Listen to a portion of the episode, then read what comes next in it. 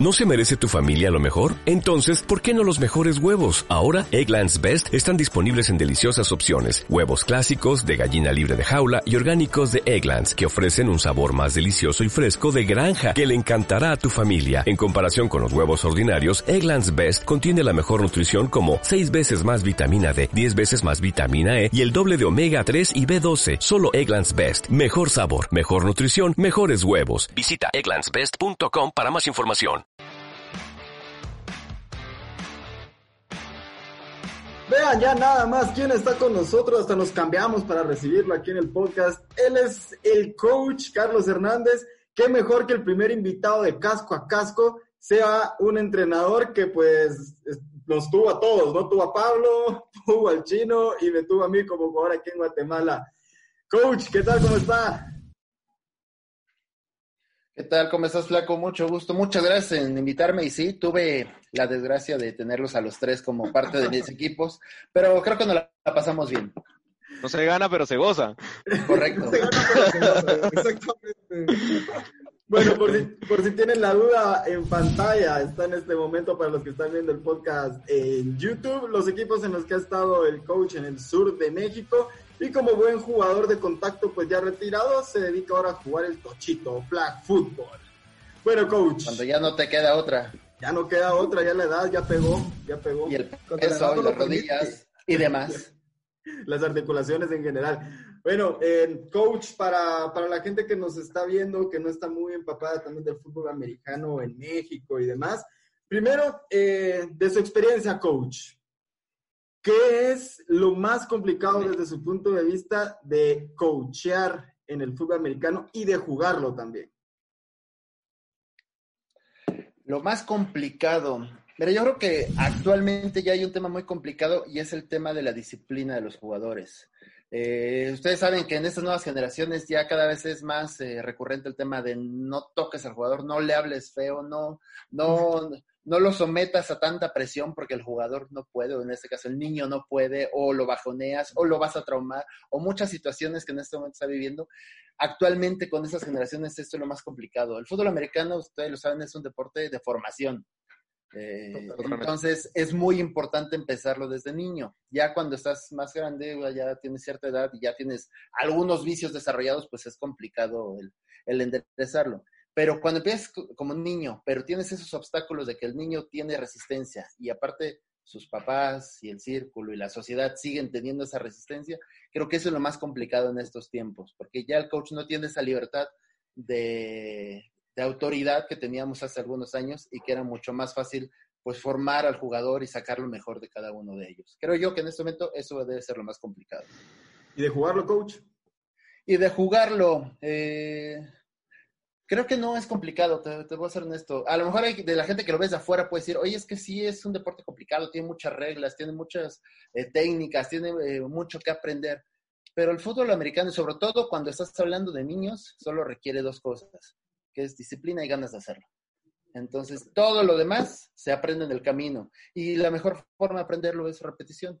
Cada vez que lo hagas, lo vas a empezar a hacer mal o lo vas a empezar a corregir, lo vas a ir haciendo mejor. Y en algún momento, cuando vayas a hacerlo eh, la suficiente cantidad de veces, pues te vas a ser experto y puedes ser de los mejores de, de tu posición o de, o de la técnica que estés practicando. Pablo, Ok, eh, coach, eh, ¿qué tal, coach? Eh, pri- primero, coach, yo, todos sabemos que el fútbol americano es un deporte muy emocional. Y Sí. para los que lo jugamos, sabemos que hemos podido tener demasiadas emociones dentro de un mismo partido. Entonces, para explicarle un poquito a la, a la gente que nos está viendo y que, que no sabe realmente ese sentimiento que es jugar el fútbol americano, yo le quiero hacer dos preguntas. La primera es, eh, ¿cuál ha sido su partido más emocionante que ha ganado? Así, el que más emociones ha tenido. Y la segunda pregunta es, eh, ¿cuál ha sido la derrota como jugador que más le, ha, le, le enseñó, que más aprendió de esa derrota? Las dos preguntas, coach, son como jugador, no como entrenador. Quiero saber Como exactamente jugador. como jugador ese sentimiento que, que usted vivió en esos partidos. Mira, eh, te contesto la primera, el que más emociones y que afortunadamente terminó ganando. Ya hace algunos años, en el lejano 1998, yo estaba jugando en juveniles aquí en México, en el Club Cheroques, que fue mi club durante muchos años. Y ya para cuando son juveniles, los, jugadores ya empiezan a entrar a preparatorias y, a- algunos a carreras universitarias. Entonces es normal que se vayan a equipos universitarios. En este caso, una muy buena cantidad de jugadores que habían estado con nosotros se habían ido a los borregos del TEC Ciudad de México, que finalmente yo en algún tiempo los alcancé. Entonces, cuando empieza esa temporada, eh, nadie daba un peso por nosotros, para ser honesto. Eh, todo el mundo decía, no, pues ya se les fueron todos los jugadores buenos, ya ustedes ya no tienen nada que hacer, ya nadie, nadie esperaba nada de nosotros. Y tuvimos muy buena temporada y nos metimos a, en ese entonces cuartos de final a recibir justamente a los borregos del TEC Ciudad de México, que venía con una muy buena cantidad de exjugadores que habían este, pertenecido a nuestro equipo en años anteriores igual todo el mundo decía, no, pues ya hasta aquí llegaron. O sea, sí, te- tuvieron cinco ganados, dos perdidos en la temporada regular, pero hasta aquí se acabó la suerte. Y no, la verdad es que fue un juego muy cerrado, muy peleado, que ambos equipos dimos todo y lo mandamos a tiempo extra con un marcador 8 a 8. Eh, acá en México los tiempos extras es muy parecido a la NCAA como allá, como en Estados Unidos, que son con series, series desde la.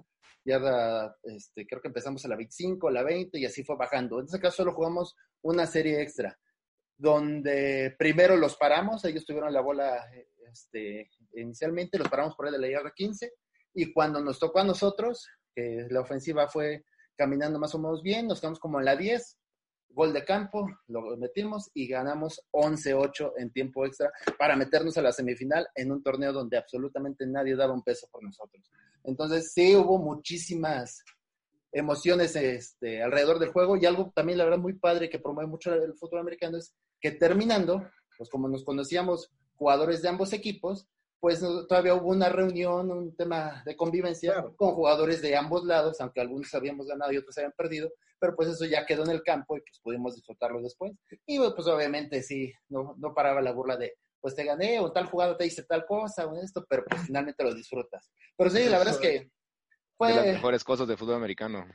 Sí, definitivamente. Creo que eso es lo que más se debe valorar. Y creo que eso fue lo que más me gustó. Y tu segunda pregunta, Underdog, el, el Perdóname. poder ser un equipo, el poder ser un equipo que está underdog y que le gana al fa- favorito. Entonces, supongo que esa emoción de ser el, el que no pensaban que iba a ganar y ganar, no, hombre, eso, ese sentimiento correcto. es Sí. Desde esa parte de lo que nadie creía nosotros, el tema de que, pues, psicológicamente venían nuestros jugadores a nuestro campo a ganarnos y que, pues, ¿no? Se fueron con, se dice volarmente con la cola entre las patas y, y ganamos ese juego. Qué buena historia. Ahora, me decías, eh, segunda pregunta, la derrota que más me ha enseñado. Pues yo creo que esa sí fue más, más niño.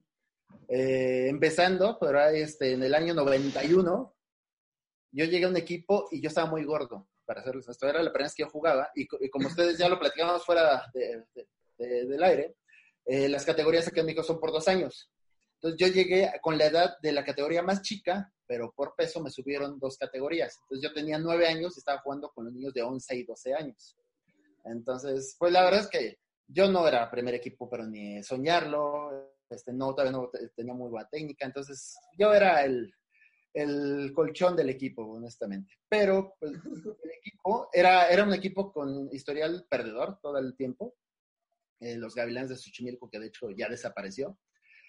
Pero esa categoría eh, hizo muy buen equipo y también llegó invicta a semifinales. En infantiles aquí solo hay semifinales final, los mejores cuatro pasan. Eh, entonces nos metimos a la semifinal y jugamos justamente contra el equipo que después sería mi, mi club este, más querido, que son los Cheroques de, de Coyoacán. Nos encontramos en semifinales. Nos pusieron una arrastrada, 30 puntos a cero. Entonces, eh, pues fue como que un golpe de realidad muy fuerte y como que el sueño que veníamos formando durante toda la temporada de que este equipo estaba para grandes cosas, pues no llegó más allá de una semifinal. Pero pues Bastante. te enseña bastante porque te enseña eh, humildad, te enseña carácter, te enseña caballerosidad, porque yo me acuerdo que me metieron en el segundo cuarto, porque yo no jugaba mucho, estaba, era muy niño, y me metieron ya en los últimos segundos del segundo cuarto, y llegaba el quarterback y nos decía la formación y la bola. Y decía, oye, pero qué jugada. No, no, no, nos vamos a hincar. Ya los coaches dicen que ahorita mejor paremos la masacre y vamos a, a replantear el segundo tiempo. Lo metieron para hincarse. Esto es para hincarse.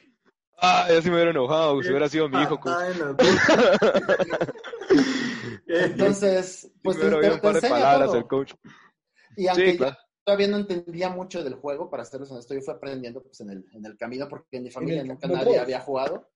Eh, pues sí, este, en el momento pues sí me dolió mucho. Digo, tenía nueve años, terminó el partido y con la derrota pues lloré a mares. Este, mis papás me consolaron y ya pues fue pasando. Pero a pesar de que yo ya tenía todas las intenciones de jugar el año siguiente por unos temas de mudanza, ya no pude seguir, pero en dos años regresé al fútbol americano y desde ahí no lo dejé hasta Ahí fue cuando regresó a después. Ahí fue cuando, de hecho ahí todavía no jugó en Cheroques. Ya dos años después ya entré a Cheroques y ahí en Cheroques fueron como cinco o seis temporadas seguidas, que es donde más tiempo estuve. Y pues sí, me, me lo disfruté bastante. Yo cuando escuché, cuando escuché el marcador que dijo 30-0 y que fue una, que fue una gran paliza, me quedé pensando, no hombre, si supiera cómo nos fue en el mundial. No, pues sí sabe. No, sí sé. Sí sabe. Sí sabe. ¿Cómo nos Sí fue? sabe. Nos aplicaron. No, de 30-0 hubiera sido bonito. Eh, yo sé. Pero Esos 90 que nos comimos con Japón. Hombre, ya dice, vos andabas, vos andabas quebrado. para Yo, serles honesto, yo, yo lo sufrí y no jugué. O sea, yo estaba así, ah, la ya no. estuve viendo ese mundial completo, porque pues, por supuesto lo estaba siguiendo ustedes y estaba aconsejando al coach Adolfo Pinot, que lo estaba coachando en la defensa. Eh, Japón, Japón se vio mal. Japón, este, entendiendo Sí. las distancias que había con ustedes y con China, eh, no, no fue nada caballeroso y la verdad es que se vio muy mal. Y en cambio, por ejemplo, México Sí, este, Estados Unidos. y Estados Unidos eh, se vieron muy bien en ese sentido. O sea, obviamente tenían mejores equipos, Claro. iban a ganarlo, pero también trataron de enseñarles y de convivir con ustedes. Y pues Japón se vio mal. Y, y por eso me dio tanto gusto cuando perdieron la semifinal. O fue la final. Contra Estados Unidos. No, la, la semi perdieron ellos contra Estados Unidos. Correcto, me dio tanto gusto cuando perdieron porque es- eso no se hace. Este es un deporte de caballeros y eso no se hace. Ok, Chino, vamos con tu pregunta, Chino. Sí, coach. eh, no, primero que todo agradecerle por, por participar con nosotros, por darnos un cachito de su tiempo y un poquito de su experiencia. Pero mi pregunta va relacionada a que usted conoce obviamente el ámbito del fútbol americano en México y también el ámbito del fútbol americano en Guatemala.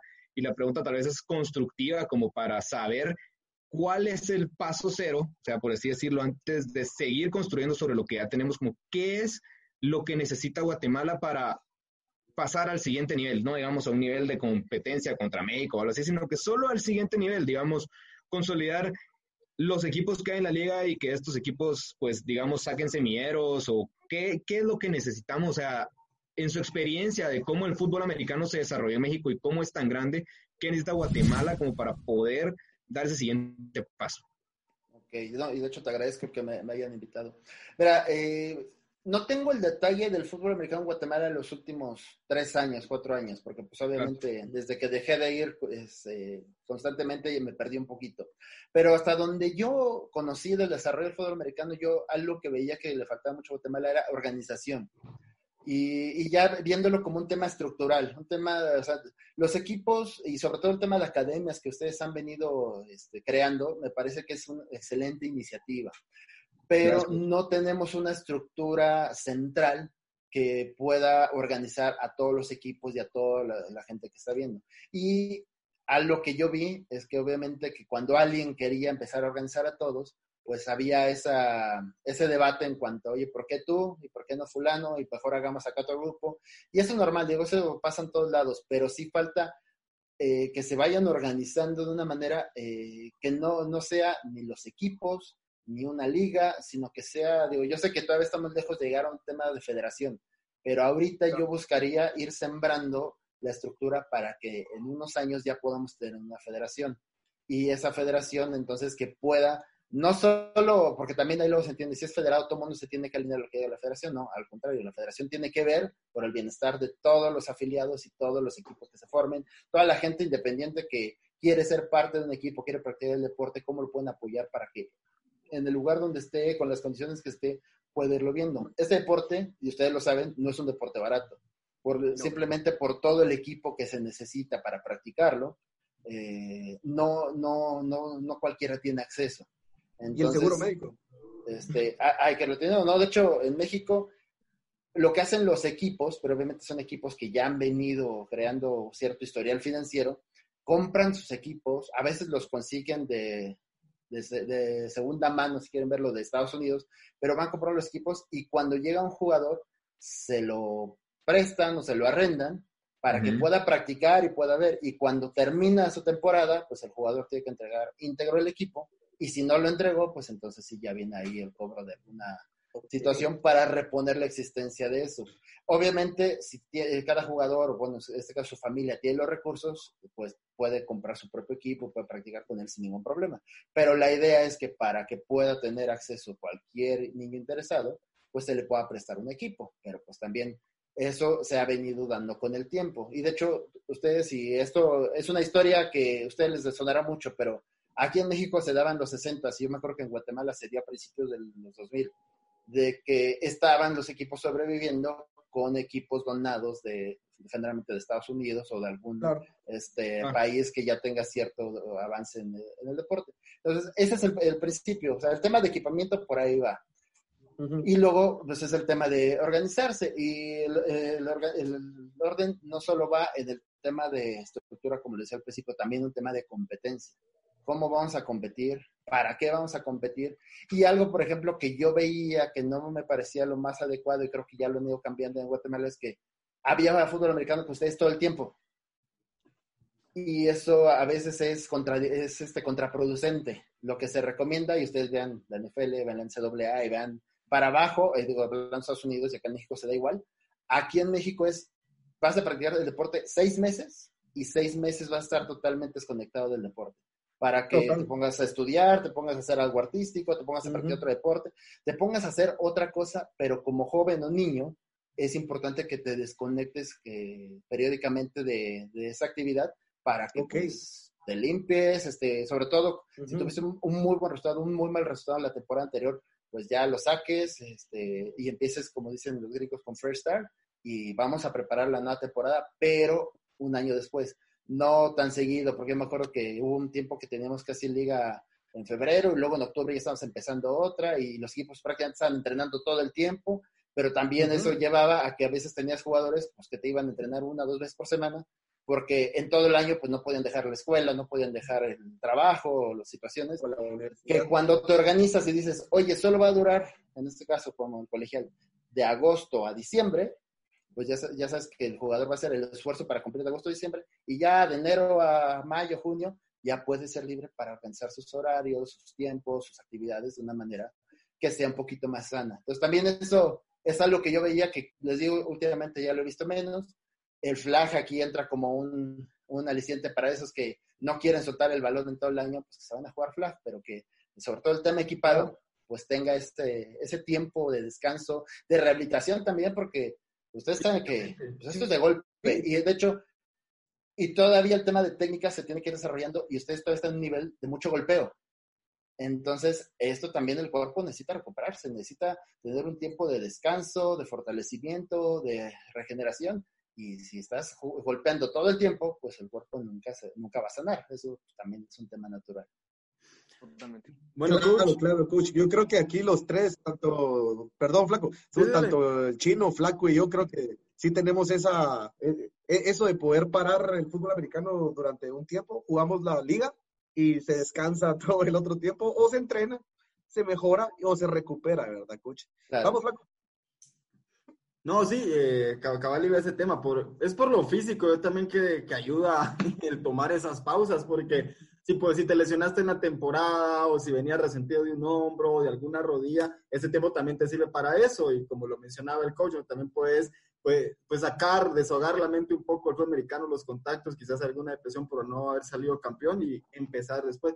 Eso, por lo menos en las últimas temporadas, yo creo que eso se ha manejado mejor el calendario para la liga de aquí de Guate. Porque sí, antes lo que mencionaba el coach, que era febrero y después octubre y jugar dos veces al año, era, era bien complicado. Centroamericano y centroamericano y. Como, como ya habrá notado, pues aquí en Casco a Casco somos tacaños y ya se nos acaba el tiempo en el Zoom. Yo sé, no se preocupen. Vamos a hacer la colecta para pagarle su mes de Zoom. No. Gracias. Pero bueno, eh, primero, Ahora un giga de ya tiene, allá en el fondo hay, hay un gorro, un sombrerito de los Bills, que es su equipo, que lo vio perder cuatro veces en el Super Bowl. Consecutiva, sí. Para esta temporada, ¿ganan la división o no? Tengo mis esperanzas en que la van a ganar y les decía hace un rato, creo que van a ganar un juego de playoffs. Y mi deseo es que se metan como, eh, bueno, ahora el mejor de la, de la conferencia, que está complicado, y que el juego que gane sea el divisional para que se metan a la final de conferencia. Esos son mis, mis deseos para mi equipo de este año. A ver, y otra, otra pregunta ya para cerrar. ¿Quién era el mejor de los tres? ¿De ustedes tres? Puta yo. Es difícil porque los tres jugaban de cosas diferentes. Pero mira, por ejemplo, Pablo, te lo puedo decir poco porque Pablo no lo coaché directamente, él lo teníamos siempre de corredor o a veces hasta de coreback, cosa que nunca apoyé, pero pues no había otro. ¿Tocaba, Este, coach? No, y además la estatura no te ayudaba cuando teníamos dineros que te sacaban 15 centímetros. En esa época sí eran linieros grandes. En esa época sí. Correcto. sí, Eh, pero no, no había quien hacerlo, yo nunca me rajaba. Estoy totalmente de acuerdo. Chino, eh, a mí me tocó la transición de cuando estabas de liniero defensivo, pero empezaste a bajar de peso y a subir de masa muscular, y el peso ya no te daba para ser liniero y andabas un poquito en el limbo de posiciones. Entonces también, también me costó mucho evaluarte y creo que el centroamericano que coaché, bueno, el premundial que coaché terminaste jugando creo que la ofensa. No me acuerdo de qué posición. Y en tu caso, Flaco, este, de corner, ahí, ahí- sí me tocó más verte. La verdad es que sí, este, era también un tema de escasez de gente, pero sí era entre Pineta y tú, era- eran los mejores corners que tenía y con los que tenía que, aguantar. No había de otra. otro, No tenía más gente, pero- algo, había que poner Saludos algo. a Pineta. Saludos a Pineta que estuvo aquí el año pasado jugando flash conmigo, por cierto. Qué buena onda. Saludos de Pineta. Entonces, no puedo decir quién era mejor, pero pues con todos ahí los fui viendo evolucionar de diferentes formas. Gracias, coach. Buena onda. Gracias, coach. Bueno, eh, gracias coach por su tiempo, por estar aquí en Caso a Casco. Por cierto, al coach lo pueden en- escuchar también en su podcast El Calambre, que también a ver cuándo planificamos. Viernes del Calambre. Podcast, entre Caso a Es Casco. correcto. El, el viernes de Calambre, este, 3 de la tarde hora de México, que me parece que son las 2 de la tarde hora de Guatemala. Dos de la tarde. Ya Pablo nos acompañó en un, en un segmento hace unos 15, 20 días. Y Así sí, es, ahorita que estamos haciendo el tema remoto, pues estamos este, abiertos a hacer este tipo de cuestiones. De hecho, no se lo pierdan esta semana porque vamos a tener los invitados de un arte marcial que se llama Krav Maga, que está bastante interesante. Entonces, ahí se los Listo, encargo. ahí vamos a estar robiéndolo. Excelente. Buenísimo. Perfecto. Nos vamos y nos reencontramos en la próxima. Claro que sí. Muchas gracias por la invitación. Cuídense mucho y que estén bien. Gracias, coach.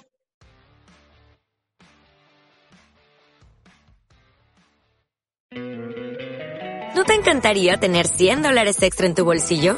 Haz que un experto bilingüe de TurboTax declare tus impuestos para el 31 de marzo y obtén 100 dólares de vuelta al instante. Porque no importa cuáles hayan sido tus logros del año pasado, TurboTax hace que cuenten. Obtén 100 dólares de vuelta y tus impuestos con 100% de precisión. Solo con Intuit TurboTax. Debes declarar para el 31 de marzo. Crédito solo aplicable al costo de la presentación federal con TurboTax Full Service. Oferta sujeta a cambios o cancelación en cualquier momento.